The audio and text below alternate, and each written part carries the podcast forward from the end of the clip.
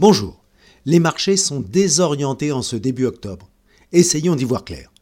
Après une forte poussée propulsant les taux à 10 ans américains à 4,90% dont nous avions parlé la semaine dernière, les événements au Moyen-Orient ont provoqué un début de flight to quality, c'est-à-dire un report sur les obligations d'État qui a fait rechuter les taux.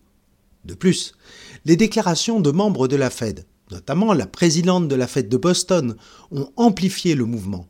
Madame Collins, comme Madame Lagarde, a déclaré que les conditions financières se dégradaient car la hausse des taux longs agissait aussi comme celle des taux directeurs sur le crédit. affirmation bien évidente lorsque le taux des crédits hypothécaires dépasse la barre des 7% aux États-Unis. Mais ces propos ont réconforté les investisseurs. La Fed considérerait donc maintenant que son action sur la demande et l'inflation est efficace. Il ne resterait plus qu'à attendre qu'elle se traduise dans les chiffres d'inflation pour que les taux baissent à nouveau.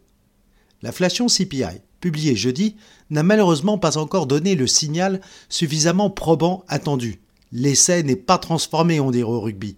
Stable à 3,7% en septembre et 4,1 contre 4,4 en août pour la CPI Core, hors prix de l'énergie et des matières agricoles.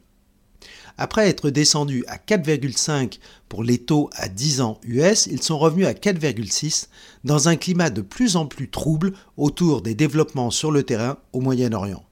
D'ailleurs, le baril de Brent est toujours élevé à plus de 89 dollars. Dans ce contexte, les premières publications d'entreprises qui déçoivent sont sévèrement sanctionnées. Sartorius, Alstom, LVMH, Pan passe la tête comme dirait la blague de Coluche. Heureusement, les résultats du géant bancaire en fin de semaine JP Morgan au T3 étaient meilleurs. Et cela ne tourne toujours pas rond en Chine, où l'inflation tombe à 0% sur un an et les prix à la production reculent de 2,5%. Les marchés attendent toujours un plan de relance d'ampleur pour doper une consommation domestique en berne touchée par la crise de son secteur immobilier. Enfin, terminons sur une bien triste nouvelle la disparition d'un grand monsieur de la finance et d'un ami, M. Jean-Marc Bourmeau. Mais aussi un clin d'œil plus joyeux à nos amis d'Actualis, groupement qui fête ses 20 ans.